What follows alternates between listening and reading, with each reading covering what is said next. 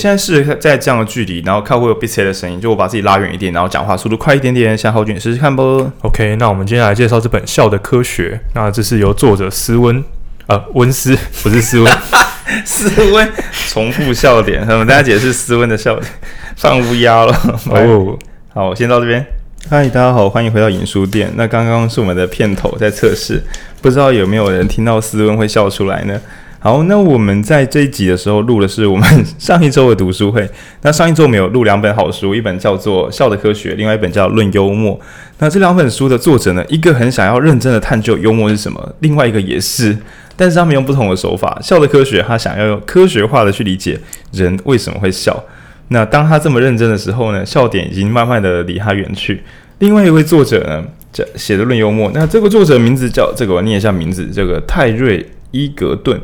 这个名字很可怕，因为他之前写的其他本叫做那个美感的意识形态，然后还有什么如何阅读文学，反正写的都是那种超级巨作，当代文化批评跟文学批评的超级大师。好，那这样一个严肃的大师在讨论幽默的时候，很酷的是，书中也充满着各式各样的地狱梗、烂梗跟笑点，可以说是一个在书中讲笑话的人。那稍后我们介绍这两本书，一本是不讲笑话的人在介绍笑话怎么生成，然后另外一个是本人读太多书而且人很好笑，设法插梗的人去解释幽默里面又藏有什么很棒或很危险的东西。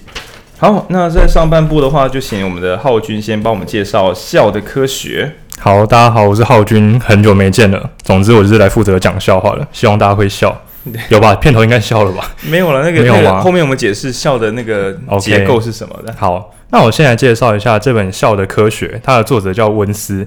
那他其实本人是在研究人类行为神经科学的，所以在这本书中，他其实会有一大部分的篇幅是在用神经科学来解释人到底是为什么会笑，或者是笑对呃生物的意义上是什么。对，就是大家可以想象说，那种实验室里面带着那个大脑的监测仪器，然后给大家看好笑的图片，然后测试说哪大脑里面哪边的血流量上升，来判断我们的哪些脑区对笑会有反应，大概是这样子的一一种一种研究方式。没有错，那我们就直接先从生理机制来切入好了。对，那其实这本书读起来，刚开始读的时候真的有点乱，因为它里面一样跟上一本行为一样，讲了一大堆跟脑区、脑神经相关的故事。那我先从这个东西切入，叫多巴胺，因为大家应该不陌生，常常听到多巴胺这三个字。是快乐小球。对，那确实就像刚刚刚浩宁所说的，他真的是把一大堆针插在人的脑袋上，然后去观察这些人，呃，给他们看很多奇怪的笑话，或是不好笑的笑话。就是这件事，他在领钱，然后一直去看 看梗图，看迷因社团。对，然后他唯一要做的事就是笑或不笑。好，他可能自己也没办法控制。总之，在这个过程中。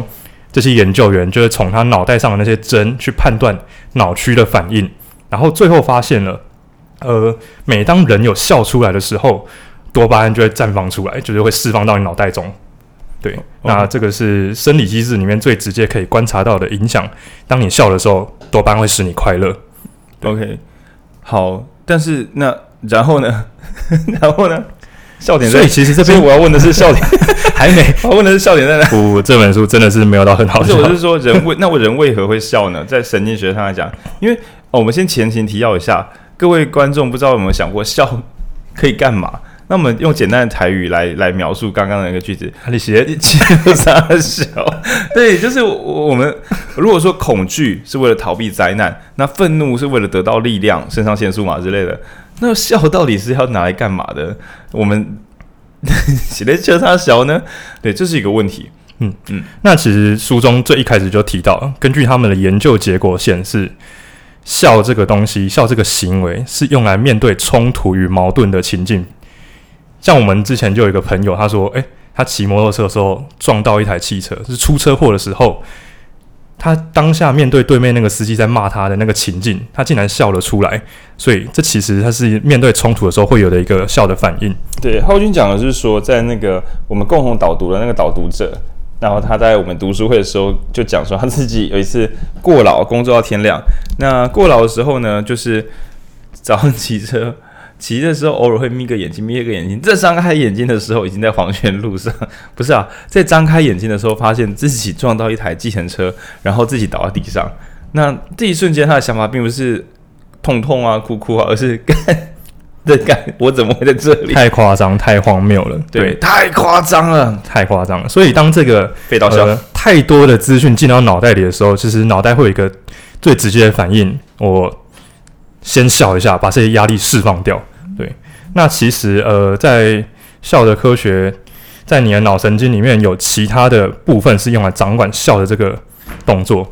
那它里面有提到一个非常重要的脑区，叫做前扣带回，它其实是用来处理这种太多资讯冲进脑袋里面的一个部位。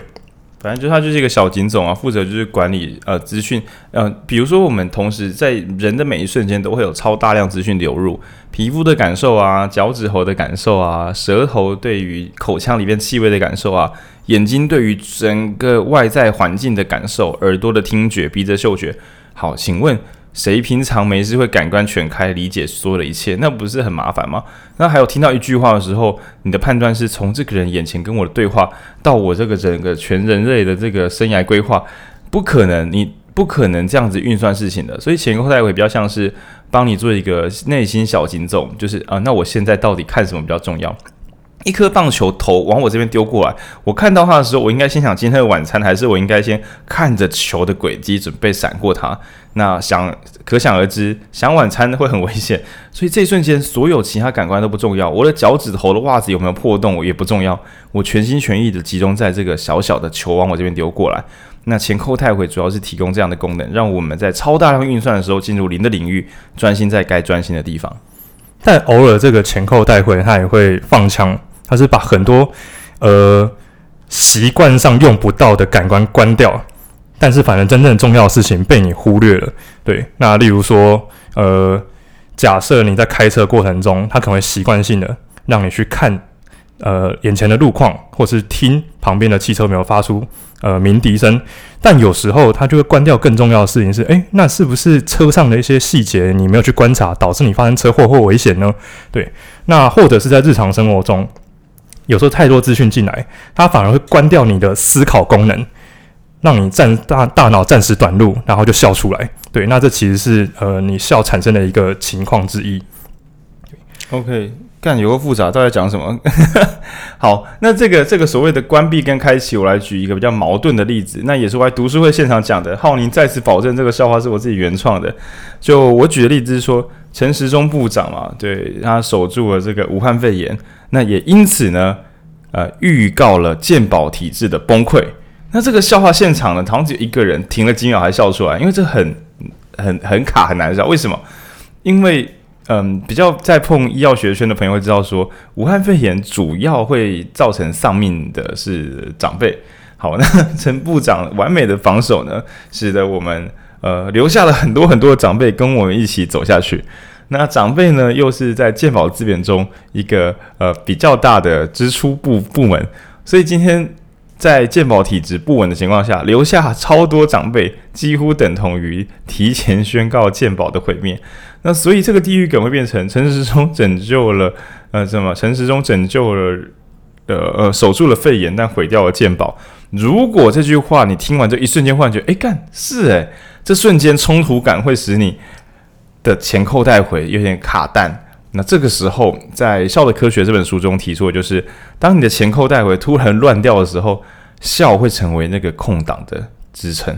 嗯，那这边也会跟大家提到，其实呃，除了生理机制之外，我们也会用你的思考过程来解释这个笑是如何发生的。那我先跟大家快速带过这三个步骤。第一个叫建构，你会脑中有一个预先的想法，说，诶。这个故事应该怎么发生？那第二个叫推断。当你推断到一半，就是你边听这个故事的时候，你会想，哦，所以他等一下应该去讲什么事情。那第三个东西叫解困。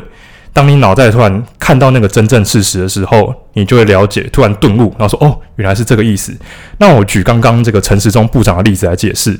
呃，大家可能会觉得说，哦，所以我们讲医疗，讲到陈时中部长。我们脑袋中会有一个想法是，他守住，呃，看起来应该是要称赞他吧，把武汉肺炎守得很好，所以应该是称赞呃陈时中部长，或者至少会提出他对呃台湾的医疗或什么应该是很有帮助，很有啊，我知道很有效的。我跟他说，陈时中不止解决了武汉肺炎，也解决了健保困境。为什么？因为健保会整个被解决掉。健保会整个被解决掉，健保不存在，对，就没有困境了。对，所以当我们在说这个前情提要，我们提到陈时中部长的时候，大家脑袋中应该开始想，哦，所以他等一下应该是要称赞嘛，但是他可能会酸陈时中部长，可是那个到最后到底会讲出什么呢？直到我们讲出最后解答，他会让健保瓦解。这个时间，这个瞬间，你才突然理解，哦，原来刚刚陈时中部长说。解决了武汉肺炎，守住了武汉肺炎，竟然会造成医疗崩溃。呃，但其实我觉得应该是说，第一，我们我们刚才说三步骤是什么？第一个叫做建构你脑袋中预先的想法。Okay, 先建构。那我觉得建构比较像是说，我们在建构它是一个成功的这个呃防疫者。那接下来讲推断的时候，我们我当我抛出了，其实推断比较像是说讲它会毁掉健保，这是一个推断。嗯，而这个推断会打致导致大家脑袋打结。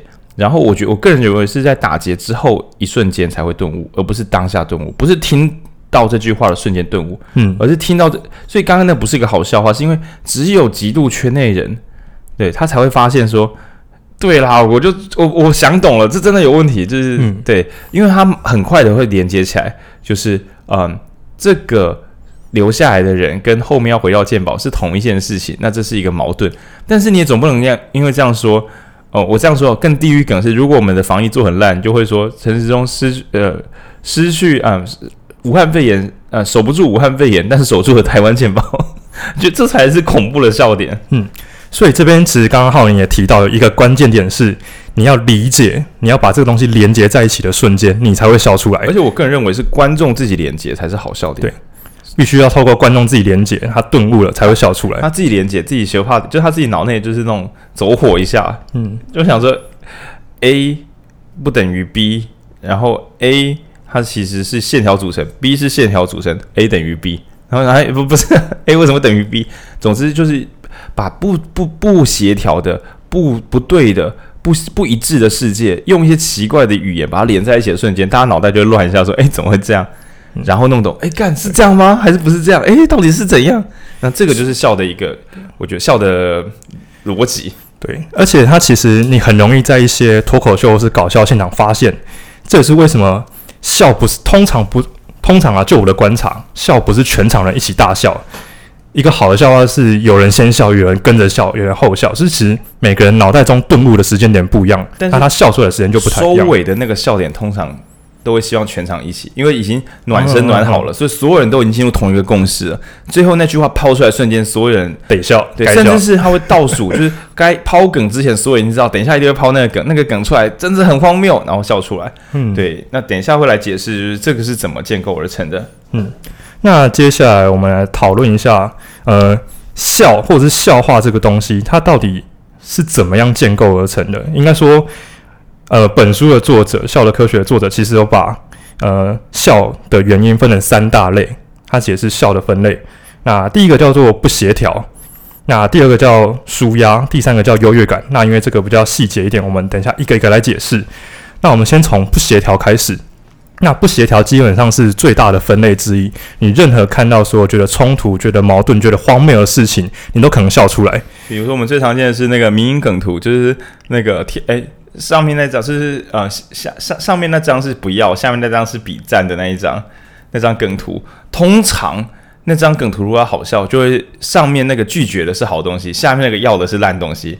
这个冲这才是正版的冲突笑点，因为有些人会放错，会在会在上面那格放真的很烂的东西，下面那格放很不错的东西，这是错的，因为它不会制造冲突。嗯。对，但他反过来之后才会制造冲突。就比如说上面是什么熬夜读书，明天准备就是考期末考，期末考，然后这是不要的。然后下面是夜唱到夜冲到天亮，直接进考场会比赞。这个荒谬，这个不协调，那才是有效的笑点。所以要讲笑话的要知道，你都是在冒犯这个世界，在搞砸这一切啊。像这几天我就有看到一张，呃，顺便跟大家符合一下最近的节日。劳动节放假比赞，呃，劳动节放假大家比不要加班领薪水 赞，哦，这个违背劳动节的意义，就是劳动节放假，然后就是比摆出那个我不要的脸，然后劳动节补班加薪，然后按就比个很棒的赞，对，但是其实很好玩的是，嗯，你之所以笑得出来，不只是它是矛盾的冒犯的，而是它其实里面有道理，嗯，它符合某些现况。而且通常你笑得越开心，代表你真的顿悟到了其中。哎，这个好像其实说的也没错。对对对对，对，因为如果他真的没道理的话，呃，我随便乱讲，比如说上面那个那一格举不要的是那个烤鸭，我说我不要吃烤鸭，然后下面那个是呃，就是把整只鸭子水煮看起来超难吃，说我要的是这个，这不是也是一个矛盾冲突吗？但问题是它不会变笑点，因为大部分人心中想的是为什么？是呃，为什么不做成烤鸭？为什么要水煮鸭子，把它弄得看起来很难吃？嗯，呃，就就就是它不不是冲突会变笑点，而是可认同的冲突才会变笑点。你是揭露大家心中的某一个平常不不说的说法。在书中其实有提到，不协调它其实是一种重新分类的过程，把一个原本你以为是 A 分类的东西分类到 B 分类，并且你在看到这个分类之后，你又觉得说，哎，这样好像也有道理。例如像我们之前提过的台独教父马英九，大家都想说，哎，呃，好了，我想好这个有，听我这个听没有？我觉得听我们这个频道的朋友应该都已经很 很了解这个梗了，就是台独教父马英九。那嗯、呃，显然在蓝营的这个我们的前总统马英九。应该没有任何一次主张过台独，但是就数据的结果论会发现，他在任的时候的台独意识高涨，好像上升幅度甚至超过了呃台台湾之子陈水扁。那这个荒谬的事实变成一个简单的梗，叫做台独教父马英九。对，我们可以感觉到他其中的荒谬，但是又认同到其中，好像蛮有道理，蛮有道理的。所以荒谬但有道理才是好的笑点。对，好。那这个大概就是不协调的部分，我们接下来讲解一下笑是如何跟舒压这件事情扯上关系。那这部分我觉得稍微复杂一点，我们可以请浩宁来刚刚帮大家解释。OK，OK，先讲舒压的话，你要想说很多笑话其实都，我是说讲笑话的人本人，或是讲笑话里面的情境，都是在贬低，或是都是在装笨，都会有笨蛋在里边。笑话里面几乎不可能没有笨蛋。我认为，就算你说哦，有一个绅士，或有一个什么，或者我们讲终终究都是要嘲弄，终究都是要讲出人的过度执着之处。比如说，有我讲一种嗯，一个 很老笑话，就是一个瓶子里面只有一点点水。然后一个笨鸟就喝不到水，然后聪明的乌鸦就去河边捡石头，然后再把石头拿回来丢在瓶子里面。因为我们都知道嘛，瓶子里的石头够多就可以喝到水。那这个笑点在于，他都去河边了，为什么不再喝水？对，那这现在搞不好可以哦，因为河边都干旱了，所以只有石头没有水。我靠！哦，对。然后有人说，当你想嘲笑我的时候，不想想有一天会旱灾这样。好，那我们回到刚刚那个那个乌鸦的笑话，因为我们借由乌鸦。来扮演僵硬的行为，也就是说，我们只会背背脚本。脚本以前的故事都告诉我们：你看，没有水，我懂得让水位上升，我真聪明。但其实你自以为聪明的时候，你正在创造新的愚笨。像这个时候，乌鸦虽然是一个动物，但它其实扮演的是一种僵化的特质，而这是好笑的，就是有一种本末倒置的感觉。就很像是呃，我可能是受伤了，需要呃，我我缺钱，然后我就让自己出车祸，然后就是去换保险金，结果发现说，诶，这医疗费真的付一付之后，钱也用完了，干白忙一场。那讲这些笑话，其实我们刚才在贬低谁？那个想诈领保险金的人被贬低了，或者是说那是乌鸦，我们未必在贬低他，但我们本身放松了一点，因为看到人家做傻事，那所以绝大多数的笑的形式都会伴着有点笨笨的，有点傻傻的，还会让我们有优越感。那甚至我觉得，连看猫狗梗图社团那种可爱，有时候会觉得，哎呀，这个小笨蛋的可爱会心一笑，它让我们会放松不少。就是因为反过来说，笑就是秩序的破坏。乌鸦应该喝水，在理想世界里，它会用最精确的方法喝到水。但在笑话的世界里面，他在河边捡石头，再回来不喝水，那这个东西使我们变得舒压。我们也不用那么完美，我们也可以犯错。然后我们在其他，比如说台独教父马英九，在这句话的时候，我们觉得连总统这种人，我们都可以嘲笑他。对，这一瞬间其实会让大家觉得哦，不用那么惊，而不是只听到总统的成功故事，总统慢跑啊，总统不服内裤啊，让我觉得啊，我是不是不够好？笑话可以让我们暂时放下我是不是不够好这个念头，它是舒压的。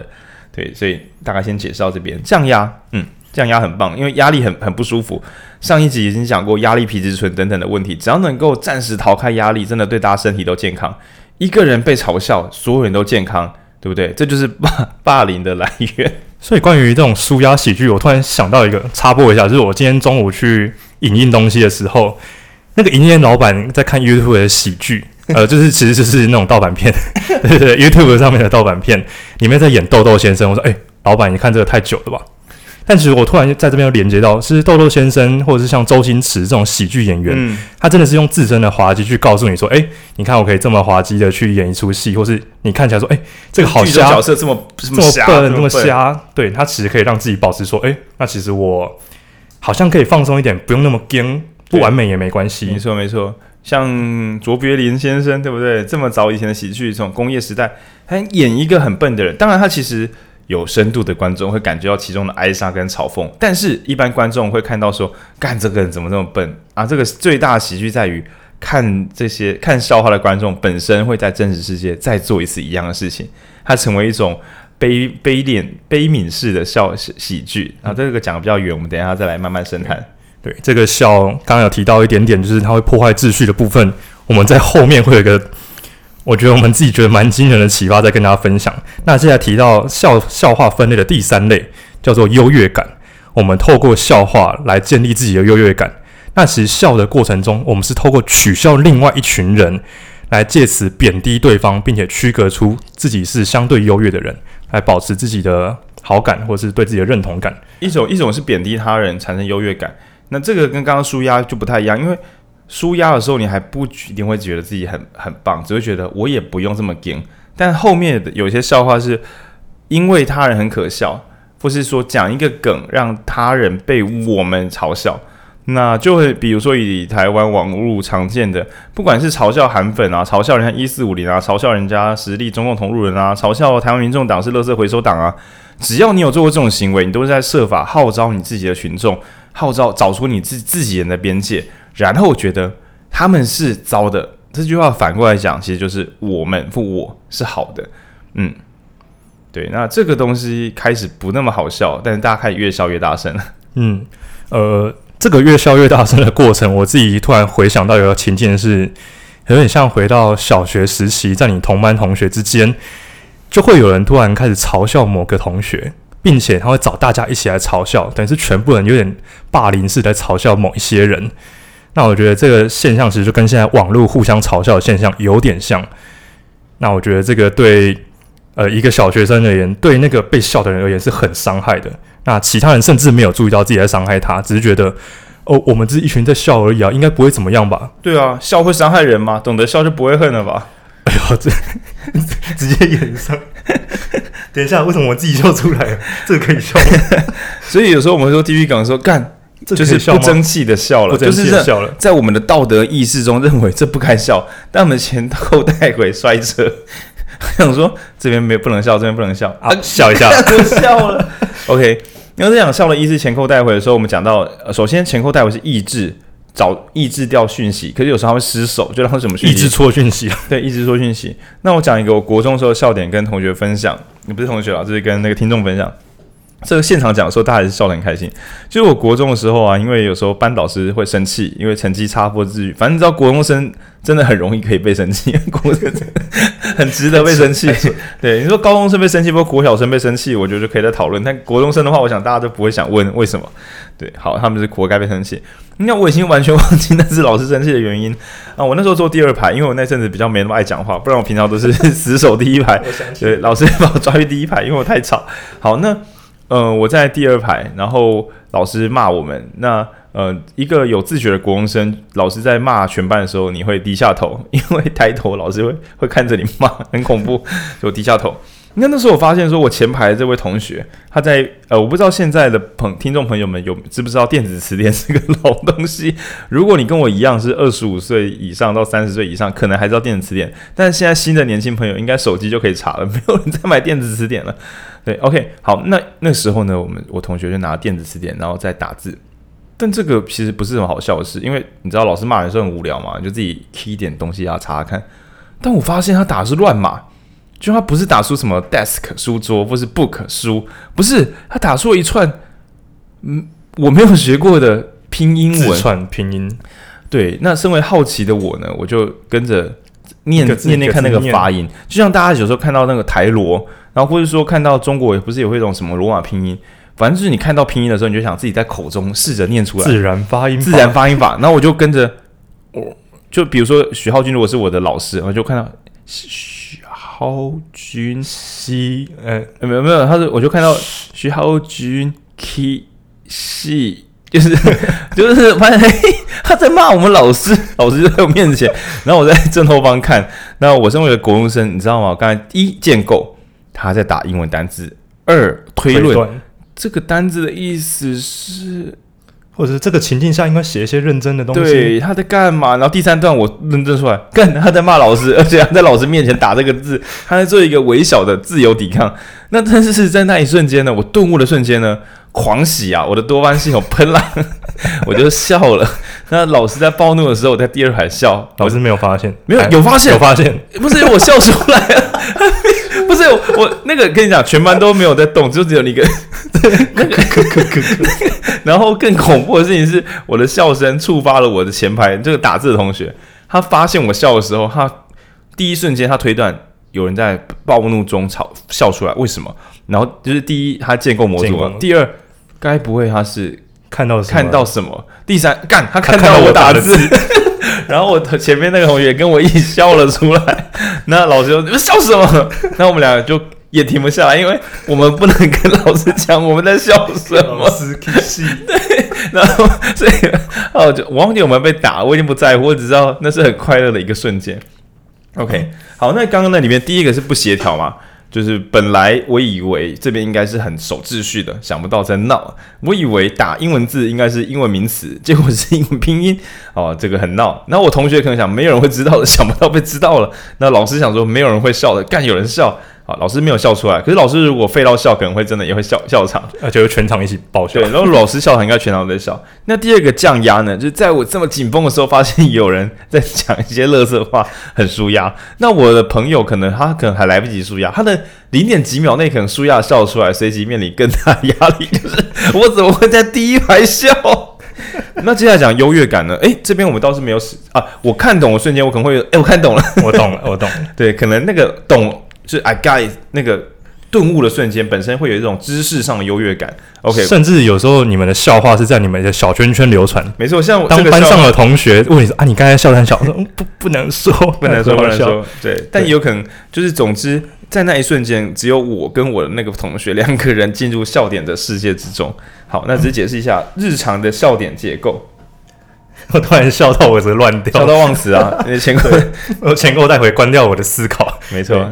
那最后我们想要来聊一下，呃，笑的部分。我们我把笑刚才提到一个东西，叫笑，其实是一种失控，是一种失序。那其实，在传统世界里面，像中古世界、欧洲或贵族，或者是呃台湾早年，应该有类似的情况。他会觉得笑好像是。他们是这样称称呼的，诶、欸，好像是下等人在做的事情，有点像卖笑，不管是剧团表演，或是那些谐星演绎者，他们觉得是你们这样子粗俗的大笑，或是这样的滑稽、欸。这本是《笑的科学》有写的吗？还是《论幽论幽默》里面提到的？哦、我们现在从《笑的科学》慢慢偷偷转移到《论幽默》，就是在很久很久以前，笑是低俗的事情，就是你卖笑，很像是卖那种怎么讲，垃圾食物哦。我们虽然是很开心，可是我们不尊重你，你不是什么正规的好东西，是这种、嗯、这种态度，嗯。那他甚至也提到说，诶、笑其实又有分高贵的笑跟低俗的笑。像我们刚刚讲的垃圾笑话，哈哈大笑，就是很低俗的笑。像现在的笑声就是低俗的笑。对，但如果是反正我很闲。对。可是笑完之后，劳动声音，你看完之后，苦苦的、闷闷的，嘴角一点点上扬，但是心里混乱混乱的。嗯，这个时候就不是低俗的笑，这高贵的笑，高贵的幽默。他们说，只有你少数人，你有呃理解更多事情，或者是懂更多内梗，或者是以我们现在来讲，是你有更多的学识，才笑得出某些梗的时候。文化资本笑点，文化资本。其实反正我很闲，里面包含两种笑点，一种是荒谬笑点，另外一种是文化资本笑点。然后在 YouTube 的留言区，大家长篇大论那边就是设法让大家知道我看得懂文化资本笑点，优越感，优越感。哦，所以，哎，其实这个优越感真的可以应用在反正我选这个团体。他在他们社团里面会觉得说，我们看得懂这些影片，我们笑得出来，我们赞，我们是高尚的人，看不懂人嫩。对对对对。那其实在，在呃贵族这边就会提到说，诶，所以那些笑好像是下等人在做的事情。那同时他又提到另外一件事，像在更早以前，好，我们我们穿越一下到宫廷剧，在那个宫廷，皇帝在前面的时候，这种情境底下，通常是。非常严肃的情境，那只要有人笑出来，不管因为什么原因，他都可能被抓出来杀头。宫廷剧也不行，他不是在演笑话吗？我说本身就是那个现场压迫的当下，不是. 不是我们这些观众，而是宫廷现场那些宫女啊，或者是大臣。对对对，我以为不是我们 宫廷剧看宫廷剧笑出来的有事。哦，宫廷本身是个压高压的一个场合。嗯，那他其实呃意思就是说，在这个环境底下，所有人都应该被控制住，但是你笑出来，因为笑我们会有知道说笑好像是不可控制的。当你不可控制，那你可能就是一个比较。呃，低等的人他会有这个意呃意味在里面，甚至当权者会有一个反应是说，当你笑出来，你是不是在嘲笑当权者的某些滑稽呢？你是不是在反抗，或是对于我们现在执政者有一些呃有些意见想表达呢？你可以想的是说，呃，独裁执政就是希望他可以理解跟控制一切。而民众的笑本身就是一个随机乱数、不可控制的东西，在我的完美控制之下出现了不可控制的东西，这就是让人不安的。那所以所有人在笑，我们执政者都不禁想问：也是他笑？好，那我这边讲一个比较偏颇例子，就很像是那种嗯，对自己没有什么自信，但是又崇尚暴力的青少年在路边啊这样走，不要管他，先不管他是不是什么八嘎囧或是自信，都不要管。总之，就是一个易怒的路人在路边的时候，那你可能就自己看着手机，噗嗤一声笑了出来。那这时候可能人家就而且就要笑啊，或者是说你看他一眼，他觉得就要请他笑。总之，任何让威权者、当权者、独裁者不可控制的东西，对，其实对独裁者来讲都是很恐怖的。那所以在独裁世界里，顶多有笑容，但不该有自由的笑声。对，因为笑是最。失控的行为，那甚至连笑容可能都不是格式化的笑容，而不是真诚的、开朗的、自由的、欢乐的笑容。那所以，我们这边先得到一个结论，在论幽默里面，甚至觉得笑其实就已经是一种对抗封建、对抗独裁的武器了。对，所有人都在笑的时候，威权就不存在了。所以刚刚浩林讲的一个故事是两个国中生在对抗老师的威权。没错，当我们笑出来的时候，其实威权已经管不住这间教室里面两只自由的小鸟，等一下就会吊起来打，吊起来打。对对对，然后你可以想象出，在所有威权的世界中，都很希望看到那个人权斗士露出痛苦的哭丧脸的表情，但所有。有 sense 的人权斗士都知道，一定要拍一张有笑容的照片。光是这张照片流传出去，威威权政府已经倒了大半。因为你无法压抑一个自由的灵魂，你会觉得是让我站起来，像个台湾人一样站起来。你的姿态，不管是高昂的，真的我觉得比比慷慨激昂更惊人的是从容的微笑，甚至快乐的大笑。那对于独裁压迫，对于体制是一种最巨大的打击。那甚至笑这个部分，其实会牵扯到一点点的思考，或是脑中的思想。所以刚刚提到这个案例里面，呃，你在独裁统治底下能够从容自然的笑出来，他可以确定一件事情，就是他管得住你的人，但是他绝对管不住你的脑袋。那这个想法会传递出去。对，尤其是所谓，如果我们知道笑其实就是一种深度的理解，台面之上有台面之上的规矩，但是我们自己透过观察、透过对比，然后发现了矛盾且笑了出来。这个其实已经是你已经知，我们已确保这里有一个正在思考的人。那所有听转来弯去、绕来绕去的梗笑出来的人，都已经经历一个小小的思考风暴。那我这边讲一个不这么好笑的东西，叫做“正义一场思辨之旅”。对，其实他不是讲说火车就是撵五个人跟撵一个人吗？但其实我觉得我们传统一点讲，就是。你的老婆跟你的妈妈掉进水里，你要先救哪一个？当代这句话，这个已经快变一个笑点，对，因为为什么要陷入这个矛盾的局面？但其实，当你开始思考这个问题的时候，其实都在逼你什么对你是比较重要的。所以，所有会让人家笑出来的，它里面的矛盾都是让大家在想说：这是对的吗？这不是对的吗？对在哪里？哪里又不太对劲？所有的笑点结构本身都会促进大家思考。对我，我这边讲的是，如果你纯粹只有用贬低，或是啊，他大便他好脏好烂，这个可能不会有思考。但如果是矛盾型思考、矛盾型笑点的话，他绝对都能够促进思考。那独裁害怕你失控，独裁害怕你思考，所以我们在这边做个短短的论证，就是笑本身是反独裁的。所以笑啊，各位反独裁喽！笑有出头天呐！啊，这个好老的好老的梗，火凤燎原这样。对，那我这边其实想补充一下，在笑的科学里面，其实呃，他有简短的提到为什么人类需要笑。那其实刚刚把这些都串起来，笑是你思考的过程，那甚至我们在笑的过什么时候会笑出来呢？当你思考、推断、顿悟的瞬间，你得到正确解答瞬间会笑出来。对，那这个瞬间又给你多巴胺，就是说大脑会奖赏你。可是你可以推断说，你的人的原生设计就是鼓励大家去胡思乱想，因为没有胡思乱想的人不可能顿悟。你没有出轨，你不可能再出轨的。哎，我又翻回来了，没出轨，这样对。但你要先试试看，能够探索新道路，而不是所有照着原本世界反复运行的人是没有什么笑的空间的，因为他不会不协调，他不会不协调。然后此此外，他也不会什么降压力。当然，你可能是依赖路径上，就你每天这样做可能。不会增高压力，但也不可能让你脱离本来的观点，脱离本来世界，看看新的自己。那当然也不会有什么优越感不优越感，反正你根本就没有去走出不同的轨道，你就是反复跑一样的路而已。对，所以笑本身可以说在演化上面可以胡思乱想，表示有多元性，有多元性就代表可能找到新的机会。那这个是我们大脑所允许的，所以笑吧，各位。但我还是要补充一点，这也是笑的科学里面的研究。我看完的时候真的是笑了出来。他说笑确实可以让人比较健康，呃，应该说笑有暂时麻痹的效果。它里面有做过实验，他真的做一些很奇怪的实验。它里面有当然有说做这个实验的时候，有些实验是不能做的。他做的是笑这个东西跟痛觉忍耐的相关系数。那它里面有提到说，你笑出来的人，或者你正在笑的人，你比较能够忍耐疼痛，但是。如果你是越幽默或者是越容易笑的人，其实你的寿命反而会比较短。我看到这个时候想，哎、欸，那所以我到底该不该笑？笑好像 干笑死，笑死，干笑死。为什么笑的人寿命会比较短啊？它里面没有很明确写到，但我觉得，好了，各位观众不错了。大家今天得到一个比较有用的，我们读书会不是每一集啊都可以帮助到你的生命，但你今天可以想，像浩俊现在还在笑，他不怕死，不要再笑了，会笑死。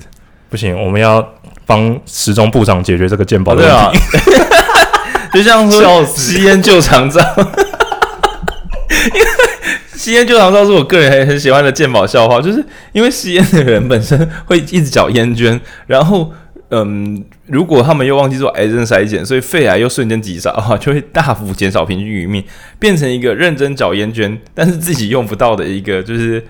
就是呃，怎么讲？我会称为是 健保神医。对，健保要升个起来，就靠大家抽烟，因为抽烟烟圈真的课蛮重的，就变成抽烟救长照，时钟毁健保。我们要真用这个做 ending 吗？没有没有没有，我们等一下后面还要解释。但如果中场要讲笑点，就是吸烟救长照，然后时钟毁健保，所以要怎么做你知道吧？就是抽烟，然后把陈时中赶下来。哦天啊！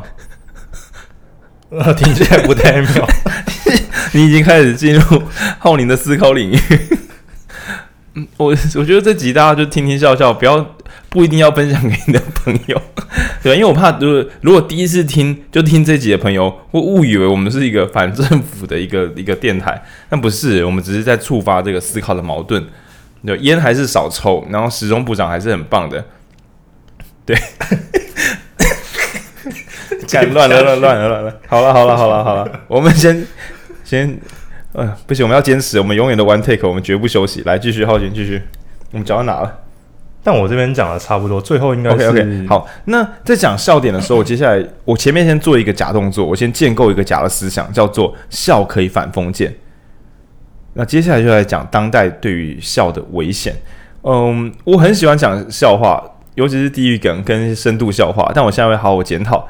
我我嗯，我不知道我妹会不会听这台啦，就是因为这一集这一集叫论幽默笑，我妹不一定会刚好有兴趣，对，但我们下一集可能会录情绪勒索，这个就 我这个串在一起很，对对对，没有没有，就是因为有我比较不容易被情绪勒索，我觉得我妹有时候蛮容易被社会环境情绪勒索的。OK，所谓情绪勒索就是说，可是大家你只要会讲这个，其实就是社会很容易对你情绪勒索。好，我我讲偏了。然后我只是要讲，就是说我曾经很喜欢，我到现在我还是很喜欢讲一些很扭曲的奇怪的笑点。那因为我不断积极的练习，在笑的科学里面有提到，想要讲学会讲笑话，你就要使用五 P 公式，五个都是 P 开头的字啊，就是 practice 五次，也就是一直练习讲笑话。但我觉得作者本身在好笑我，为什么？因为他的书里面没有讲笑话。你书写书都不敢写笑话的人，这都是你的书，你还不敢讲笑话？你平常一定是个操死啦，不敢去冒犯，不敢去挑战，不敢去建构一些奇怪的思考回路。那就像论幽默作者，他就蛮蛮蛮北蓝，他就真的讲，他里面摘录的笑话也都还蛮好笑的。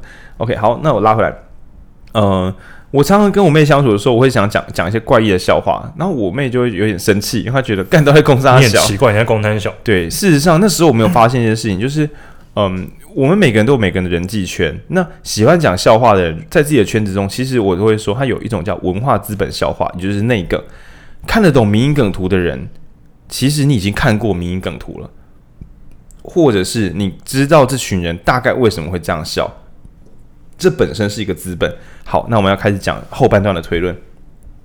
嗯、我先讲不协调。刚刚讲不协调的关键在于重复，所以脱口秀或是各种电影啊，各种幽默的梗，重复几乎是必然的事情。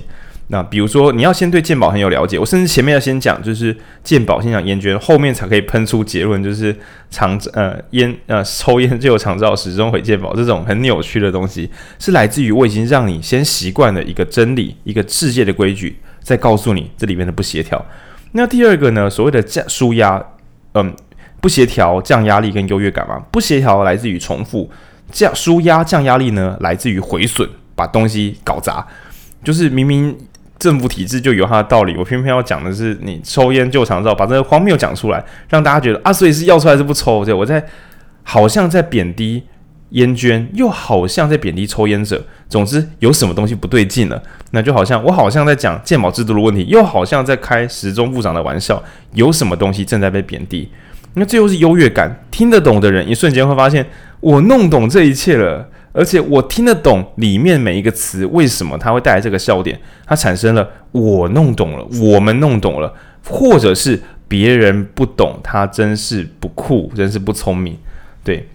那所以最后一个优越感，它产生的，我用这个字有点难听，听懂叫异己，异是异常的异，己是自己的己，就是所谓的打击异己，就是谁是我们自己人，谁是别人，麻烦来了，这也就是今天我们讲笑的科学或论幽默里面的最后一个矛盾，笑是反独裁的，但笑本身是独裁的，因为在笑点的世界里面，只有听得懂跟听不懂的人，而我们传统会认定听得懂了就是自己人。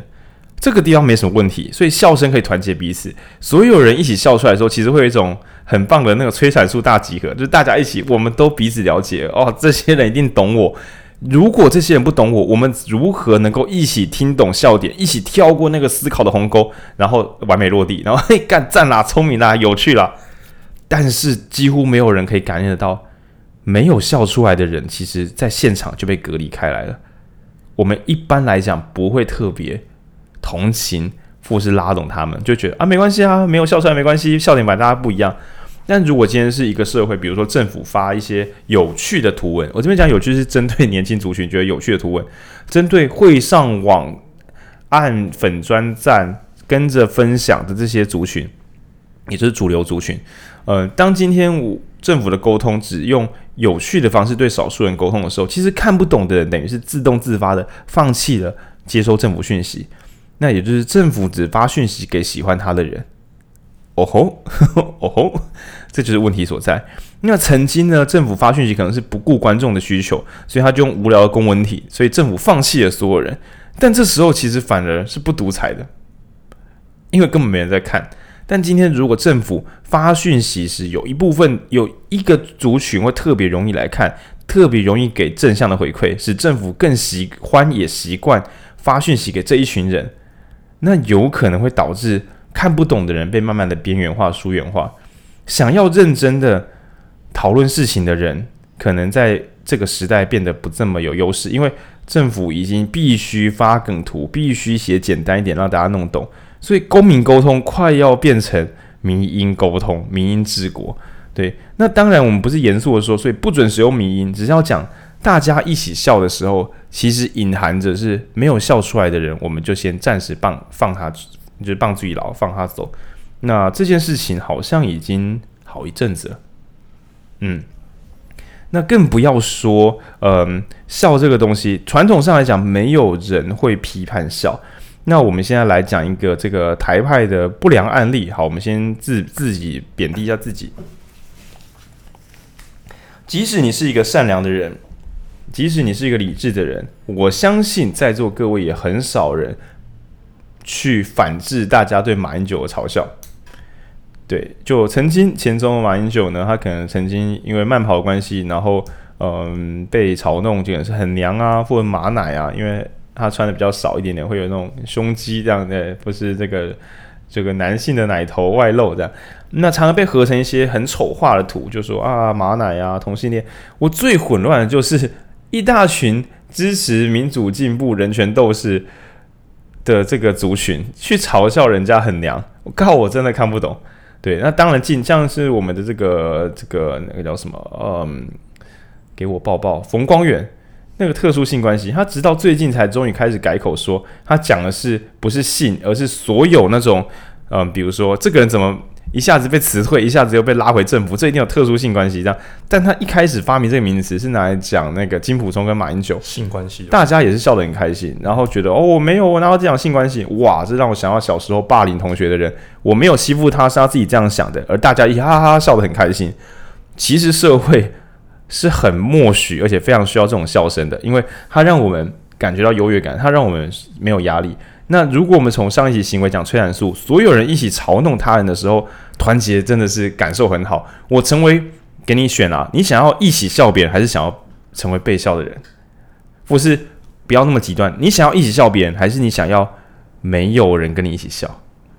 大多数人应该都会屈服于，我觉得跟大家一起笑蛮开心的。嗯，我要远离这个笑点，我就是远离一大群温暖的社群，这是很不容易的事情。也就是我们前面讲的逃避自由。能够跟大家一起笑，真是太好了。不管在笑什么，只要不是我，那就好了。对，那所以其实笑本身在团结一己的时候，它本身已经区分了彼此，这个要万分小心。优越感如果是切割内外，而不是自内内在提升，比如说，哦，这真的很有趣，我竟然弄懂这个，我真棒，不是那种想通数学难题的顿悟型的优越感。因为有时候你知道解出难题，这个，哎干呀，懂了，屌了，屌了，屌了，太屌了，屌了。不是这种内在的优越感，而是贬低他人的这种优越感的话，事实上是会出问题，尤其是集体贬低，问题会更大。那就像以民调来讲，台湾民众党跟时代力量，当然人就比较少。那所以呢，身为一个这个自由派的这个泛绿分子呢，嘲笑时代力量跟嘲笑台湾民众党，当然就是我们公民的日常了，这是公民赋给我们权利这样。对，为什么不能嘲笑他呢？对，我是公民呢，他们是政党，就我们会讲这种开脱。然后讲什么实力是这个什么中共同路人啊，死掉实力还是好实力啊。然后讲台湾民众党是垃圾回收党，我个人认为这算是言论自由的一环，但是我都会怀疑讲这些话的人敢不敢在全家都是蓝营的长辈的过年的年夜饭上嘲笑韩国瑜很白痴。那这时候可能说，可是为什么要把话是场面都这么难看？OK，所以其实就是欺善怕恶嘛。你拿你只是一个。大家一起打落水狗时，你就很开心。不管是在你的同温层骂国民党，还是在你的同温层骂时代力量、民进党，不，或者是民众党，只要能够跟着大家一起骂，你要的根本就不是真理，你要的是，你要的是快乐，你要的是心爽朗的笑声，你要的是共识感。但今天在一个没有共识的地方，或者大家跟你不一样的时候，你就不笑了。所以你会一边穿着台湾独立、穿着正南榕的 T 恤，然后说什么百分百言论自由，然后一边。嘲笑跟你同路的民主行政党，然后一边在独裁的威权之下低下头，你哪里配得上郑南榕先生的任何一句话？一个脚趾头，你根本不配说你是郑南榕的信徒。但这种人可干这妈到处都是。你要么就给我从头到尾完完整整的都不讲笑话，不假言不假呃怎么讲？不能那不假词。诶，看我忘记那个成语，反正就是在威权面前，你也很正经的讲你的诉求。然后呢，在你讨厌的，就是比如说实力啊、民众党啊、民进党啊、环团啊，在你讨厌的人面前，你都很直接的把话讲好。你要么就是这么公道，你要么你就是到哪里都敢讲笑话，对，不然就是都不讲，就不要啊双标仔，双标仔最可悲的。双标仔表示说，嗯，你确实是沉浸在这个笑的世界跟幽默世界里面，但是你的笑声已经不是拿来反独裁了，你只是来让自己得到安全感。你不是用自由的思想在嘲弄他人，你只是借由笑声这个理由在伤害他人，并且合理化自己的行为。也就是说，当你使用这种笑在嘲讽人，但是其实你心中是期待安全感的时候，你跟那个什么懂得笑就不会恨的是差不多。就是小时候霸凌别人、得了便宜又卖乖人是没有两样的。这种人说是自由的朋友，我们会说不，这是独裁的朋友，只是他躲在自由的阵营里面。也就是逃避自由里面说过的，你以为你在反对威权，其实你在塑造新的威权。那弄到最后呢，这群人因为又脆弱又渺小，又需要朋友，所以聚在一起。所以两边只要都有这样的人，就会跑出极左派或极右派，或是什么国民党狂粉啊，或是民进党的狂派一四五零啊。那这种人呢，真的是不能多，因为多了之后，最后连中间分子都会觉得讨论事情很困难，已经没有笑的空间了。我们只有嘲弄，往死里打了去嘲讽对方，而没有一起讲笑点。所以这边讲一起讲笑点，就是我比如说我讲一个新笑话，就是叶玉兰，对，之前呃叶玉兰委员可能做过蛮多失控的行为，比如说电锅蒸口罩失败之类的。但是他最近呢，我们可能会可以说，哇，叶玉兰真的是警界之光，警察圈。为什么？因为最近当民进党可能有点原地打转的时候，反而是叶玉兰委员在质询这个警政署为什么可以错放人家在那边暴力行为，或者是为什么可以做这种违法盘检，反而有模有样。那这时候，我觉得讲这种笑话，哇，叶玉兰真的是我们的一个警戒的希望。其实这真的是一个有点幽微的笑点，就是我们觉得他自己蛮失控，但是现在好像还可以。对，我们还允许有这种幽自己一默的空间，那这就一切都还有救。但如果笑话都只是找到哪里可以丑化他人就往哪里钻，那而且没有道德勇气，你不敢嘲笑最大的敌人，你只敢嘲笑不会还手的人，那这就只是欺负弱小而已。对，那但是。笑确实可以欺负弱小，所以我们要导出一个麻烦的结论：自由的笑，可以思想上的挑战权威的笑，它是反建制的；但是脆弱的个体为了伤害别人而笑，这是可以加强威权的。所以，我们回到上一集的行为，讲到一个很棒的关键字，大家记熟，就叫做呃路径依赖。也就是说，拥有自由之心的人在讲的笑话，就像是那种伟大的古圣先贤讲出来的那种很豪爽的反抗威权的笑话。比如说，就是如果嗯，我宁死也要拥有自由，对，他在真的要被杀死之前讲这种东西，然后是带着笑容的，那我觉得这是一个反建制的，对。那或是说，在一些独裁的时候讲嘲讽那种危险的政府的笑话，我觉得是高贵的笑话。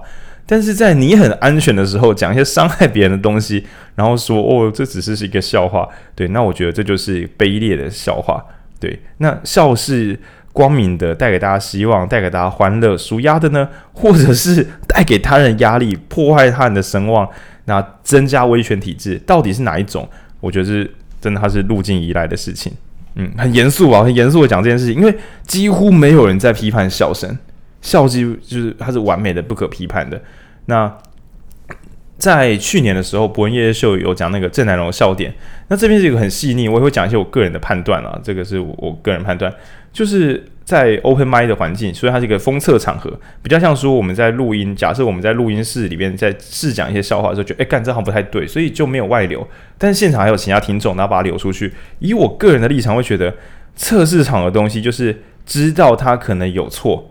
所以我们这叫测试场，在测试场里都说不能测试，我认为是不恰当的。对，那何况说人家测试场完之后，在台上或是在事后就已经说，诶，这个不是很恰当，是不该讲。那这个时候还要追打，我觉得是有点过度的。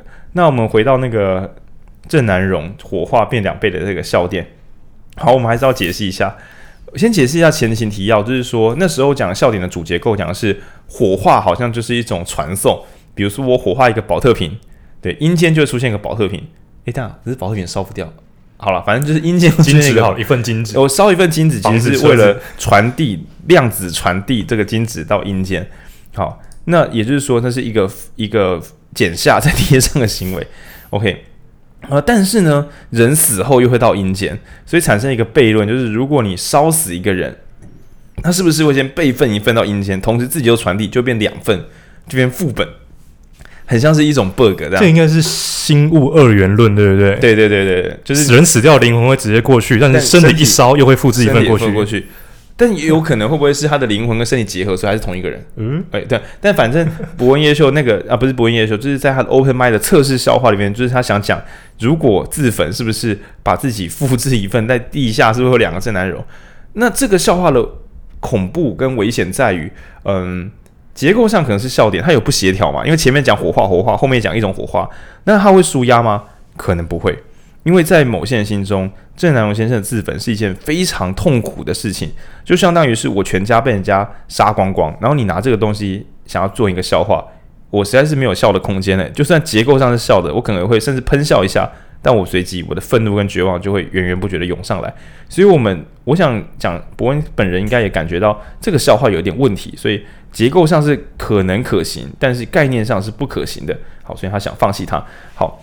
那第三个是优越感，听得懂这个的人，其实瞬间你会想，你会发现你想通了火化这件事情的一个不合理之处，甚至想到火化跟郑南榕的连结，对，就会想说，对，然后于是这时候你发现这优越感是不应该的，脑袋打结，所以笑了出来。好，那这个笑点，嗯，我觉得真正的麻烦在于讨论这些事情是被禁止的。那也就是说，有不能笑的东西，我我我啊，怎么讲？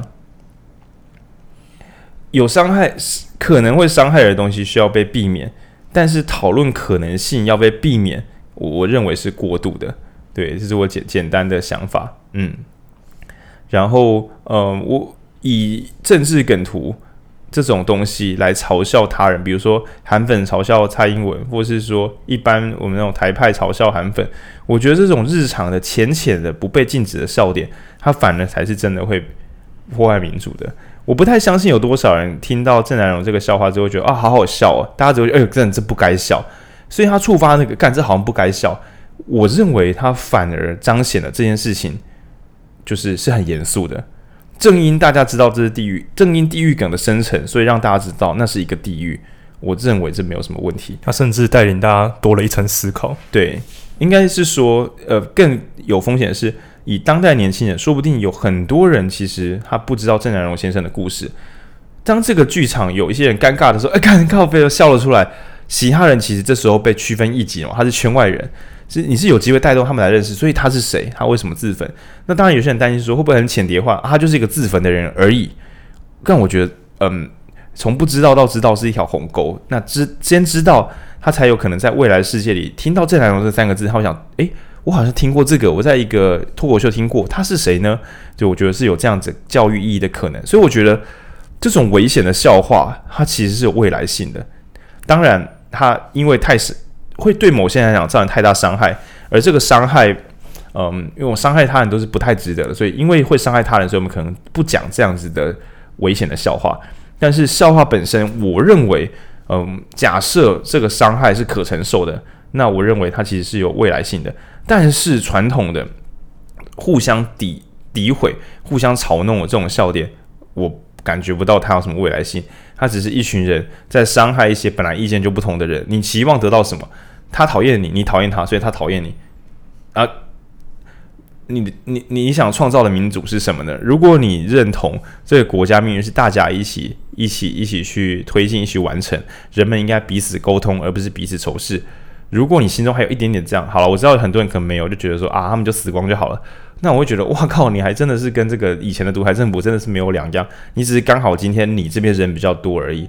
所以威权崇拜者真的是真的是很很。脆弱又没救的行为，对啊，啊，讲到这边，这个笑点已经全失了，现在是一个气呼呼的状态。哎呀，但其实跟我们我在读笑的科学的过程，其实也会这样子，我就会认真去思考，到底为什么笑，或是我现在该笑吗？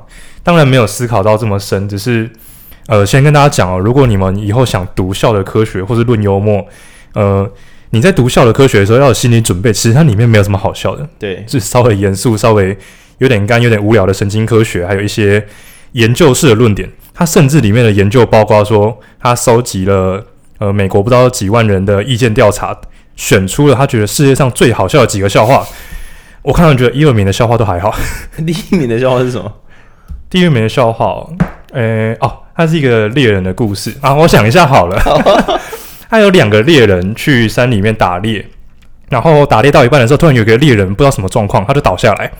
然后就另外一个就很紧张，说打电话给那个求救专线，说：“哎，怎么办？怎么办？我的呃，我的伙伴倒下来了，怎么办？”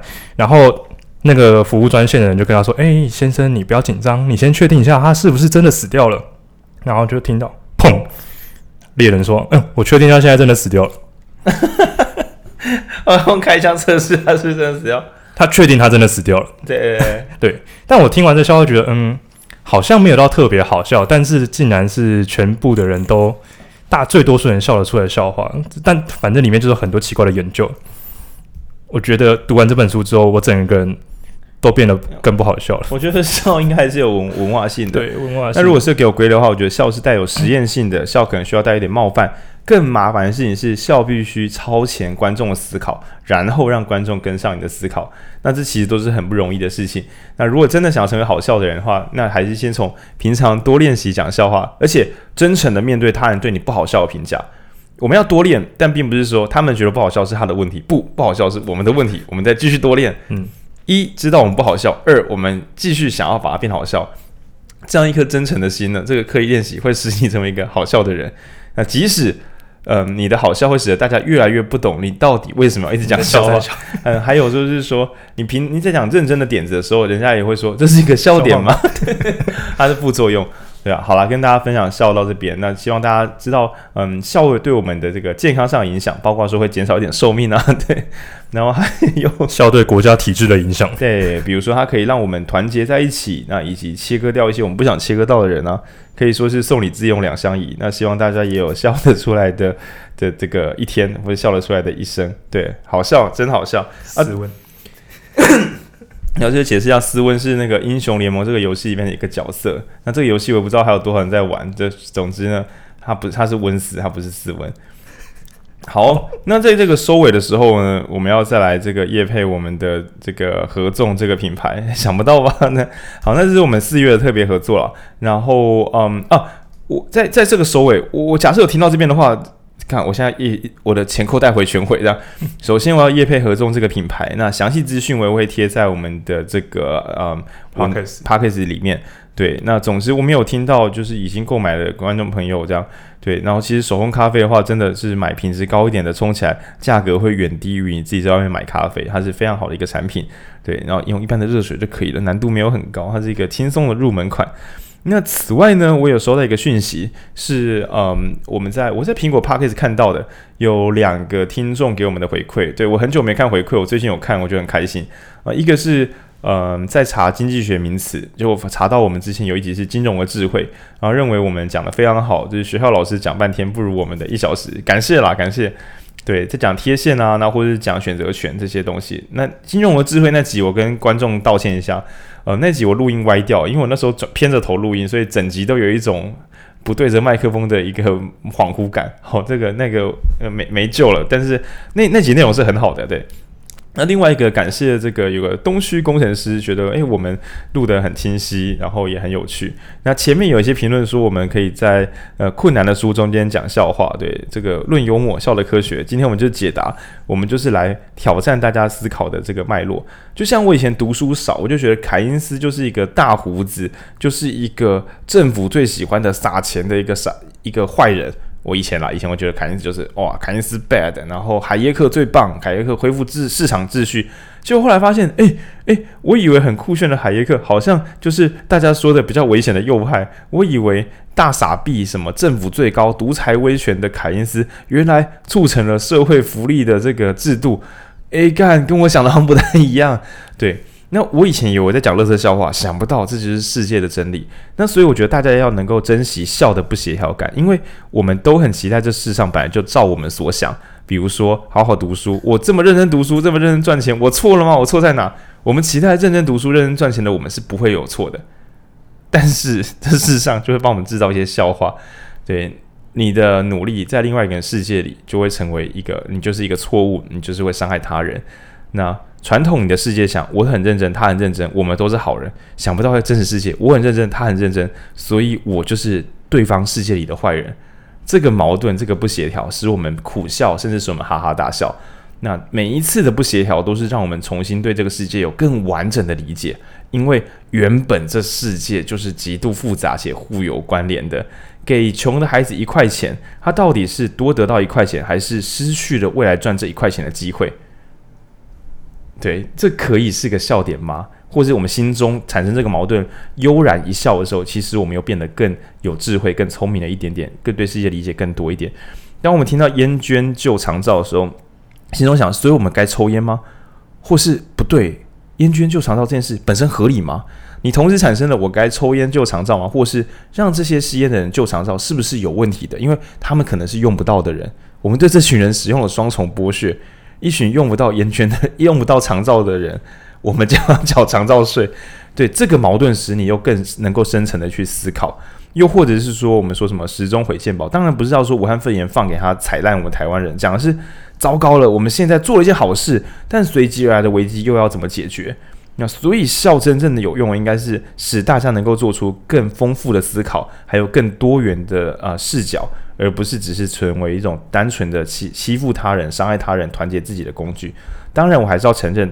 如果你很脆弱，你很需要保护，或是你很需要社群感，笑确实能够绝对有效的创造社群感。但此外的副作用，大家可能要自己斟酌一下。对，就就好、那今天就先这个散散乱乱的讲讲到这边。那我们要进行晚上的读书会。那跟各位听众朋友报告一下，下一集呢，我们会做一个危险的测试。我们之前都是先读书会，然后再录 podcast。那有时候会隔得远一点，像现在已经刚好隔了一周整。那我们下一周会做个大胆的挑战，就是我们在读书会现场直接录 podcast，我们也会在网络上公布。所以听到这集的朋友，如果下礼拜五晚上你刚好有空的话，欢迎来到影书店。你如果不知道影书店在哪里，你就看看我们的 p a c k a g e 的封面那个地方。五月七号，五月七号。那我们做这个酷炫测试，就是我们会在现场先跟观众讲解今天我们录制方式之后，我们就会在现场把 p a c k a g e 设备一楼架好，然后直接在现场。录聊天录制，那当然下一次我们应该会有门禁，我们可能会在二楼了，不一定在一楼。反正我们时间到了就会直接关门不让大家进来，然后我们会直接录制。那现场也会跟观众做 Q&A，也会直接录在里面。所以如果对我们 Podcast 有兴趣的朋友，或是想知道就是说，诶，现场的笑点到底怎么制造出来？我们真的是 One Take 吗？欢迎来现场看看，那是我们的全新尝试。嗯，那对我来讲，我听到这个想法，我自己想出来我就笑了出来，因为就是不用再录一次。在哪？我产生了一个压力的衰减哦，我的压力降低很多。对，然后嗯，就先讲到这边。那欢迎大家下周有机会线下相见。然后目前我们在收观众回馈，好像 Apple Podcast 是最多的，所以大家如果有兴趣的话，帮我打开 Apple Podcast，给我们随便留点话，因为呃，这好像最方便的方式。然后大家留言我都会看，真心的，就是它对我们这个节目的营运有很大的帮助。对，心情上也会蛮好的，欢迎大家去上面给我们五星或是其他的意见回馈。呵，感谢感谢各位，谢谢，拜拜拜拜，笑死！嗨，大家好，我们又回来。OK，我们忍不住，我们刚刚已经关麦了，但是忍不住回来录，因为我又提到新的好笑。对，因为刚刚浩君想说，我靠，我后半段解读跟书里面已经产生，因为书里面啊，干，我要多录一点，不管不管，就是。我先写，先聊开。我先写，我先写一个梗。我们刚刚聊什么？我们是要聊那个人权。人权 OK，好，我先写在旁边。我前几天的时候啊，在看中国有一本书，是反范樊登，然后就要读懂一本书，然后里面有个词叫做“不要夹带私货”，就是讲书就讲书，不要讲自己的意见。我一直就觉得怪怪的，因为我超爱讲自己的意见，我没有在屌什么，笑死，对，笑死。那我就想说，“私货”这个词到底从哪里来的？浩君，你有听过“夹带私货”这个词吗？走私吧？对对对对，那什么意思？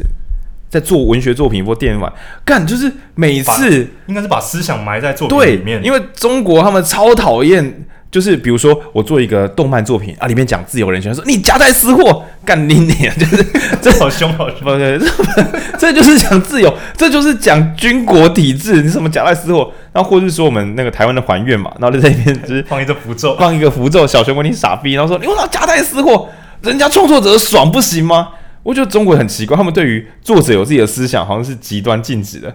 我真的觉得很奇怪。那所以我觉得“夹带私货”这个词会不会是作者那个那个会不会是他们那边的一个文化？他们的文化，啊，就是不要讲作者自己的想呃，不要讲那个转译者自己的想法。那我会觉得。我就直接跟大家摆明的讲，我们的导读一定会带有大量的自己的诠释。光是我们选这本书，就是我们的想法了。对啊，然后如果你想要知道更完整的、更完美的原版的诠释，啊，你就自己去读书啊。我就先假定听 Podcast 的人没有几个人有时间可以自己读书，不然就每周自己读就好了。所以你必然是冒着一个被转译的风险在听这些东西的。我应该诚实的跟大家讲，而不是跟大家讲说我不夹带私货，所以你听我的就可以得到原汁原味。干，这才是好小啊。因为你自己读的时候，你可能会，比如说我读，我很多自己的启发。那你今天听我讲，你得到是我启发，你自己读，你才会有你自己的版本。这不是绝对的天经地义的事情吗？我何苦跟你说，我给你的原版，你就会得到你自己的启发？这不太可能了。好，那在讲私货的时候，我就想到，就是说，世界各地的那种很多游戏工作室或拍电影的，大家都很有奇形怪状幽默感，就在那些地方做一些没什么必要，但他就是想做的小彩蛋。那你现在难道说做彩蛋也是私货吗？干啊，我我不能做彩蛋，我爽。就像复仇者联盟里面，你要说那个老爷爷每次出现，你为什么夹带私货？干人家爽是不行，是不是？你说作者原作者对啊，原作者自己出现。OK，那今天讲。我们现在来讲那个最后一个私私货，就是在论幽默里边，并没有非常强调自由、民主、人权的对抗。但我觉得笑本身反威权，但反威权这件事情，当我加上逃避自由跟前面的书混合，我就觉得反威权弄得不好，也会变成新威权的集结。那我觉得这在当代反而是要小心，主要是因为呃我们在阅读时发现一件一件事情，就是就是浩俊刚刚在我们录完的时候讲到的，笑是人权。我觉得随着时代在演变，像我们刚才提到嘛，说低俗的笑好像在早期会被贵族或什么阶级贬低，它有阶级感。或是说什么逮日本逮灵大人在现场，嗯、警官在现场，政府人员在现场，大家民众要严肃，不要笑。但现在不会这样子。你看总统跟大家合照时，像欧美也是一样，总统甚至连总统都跟大家一起玩在一起的感觉。对对对，像什么。前面是总统在合照，后面大家民众笑得很开心，这才是当代民主社会要拍给大家看的照片。对，所以我觉得笑已经是近代的重要人权之一了。对，那麻烦在于说 笑是一种人权，可是笑不是有伤害他人的可能吗？这个组合已经快要弄到伤害他人是一种人权了，所以我们才会说，网络上如果你大声的骂别人，倒可能会说，诶，我觉得这可能有点太针对他。但是如果是讲那种幽微的讽刺型笑点，尤其是政治讽刺。会觉得说政党本来就可以被讽刺，可是我觉得讽刺政党，我认为还好，因为政政党可受公平的对。对象。对，但是我认为不能够攻击政党支持者，也就是民众，嗯，因为这样是民众跟民众之间同级相残，所以我们只能攻击党主，呃，我觉得只能你攻击党主席，你攻击政治人物，你攻击政党无可厚非，因为单一个体的民众跟政党本来就有实力上的这个权。位阶差距，嗯，但今天如果是意见领袖 KOL，就是说，哎、呃，我只是一般民众，我就啊，太假了。你那个你的追踪量和流量，你早就不是一般人。那你你攻击政党，我觉得还好，但你攻击一般的支持者，或是带着你的信徒们去攻击其他戏虐其他人落单的人，那我觉得这就是暴力。那就是讲说，笑是人权，但伤害他人不应该是。那所以我觉得，就我们回到前面讲那个博恩夜秀，呃，不讲说是 open mic 那个笑话，应该我很强调，就是如果他在夜夜秀在商业空间讲述这个完整的笑话，那真的问题蛮大。但今天人家在测试场的时候发现这个不对，所以我个人才会觉得说这个应该是可受公平，不一定要这样追打到死。好，那呃，今天如果说我们伤害他人这件事情变得是不受控制的话，那其实。我们用前前民主前辈们用自己的困苦或自己的笑声，然后去推翻威权体制带来的民主制度，结果是给这些妈你们这些小独裁分子再拿来伤害别人，那这一切可能就没有意义了。所以我们只是最后要补上说，笑是人权，但伤害他人不是。大家爱注意哦。那那句话，那个梗图，我要看到哦，对，然后还有最近我要看到血流成河。OK，大家自己斟酌了，好不好？就是嗯。想要看到完整、热切、不受控制、真诚的讨论，那当然，我觉得可以说血流成河。我们不想看到搓汤圆嘛？开一个会就大家都好来好去，不讨论重点，这很可惜。立法委员跟官员在那边互相吹捧，你很棒啊，你很辛苦啊，很烂。但这种时候，我们可以期待说，我要看到血流成河，我要看到立法委员定报官员，我要看到官员精彩回击。OK，但是你期待民众？跟民众之间，公民跟公民之间血流成河是在想什么？我们前面有，如果大家真的是忠实听众，会听到自由的宰狼，公民社会跟国家要互相制衡，所以公民嘲笑政府，OK，政府制裁公民不 OK 不 OK，因为政府本身它就有太多资源了，这样，那但但如果公民即将毁掉政府，这也不 OK，公民互相毁掉公民，这个很不 OK，所以我们的选择道路很有限，就是公民可以。程度之内，在不毁到政府的前提之内，你要怎么弄政府都好。那政府则是要想办法让公民可以更高级的来嘲讽自己，既有更完整的教育、更好的公民体制，让大家可以发出自己的声音，写出自己的公投案，即使那可能荒很荒谬也没有关系，因为那是公民教育的一环。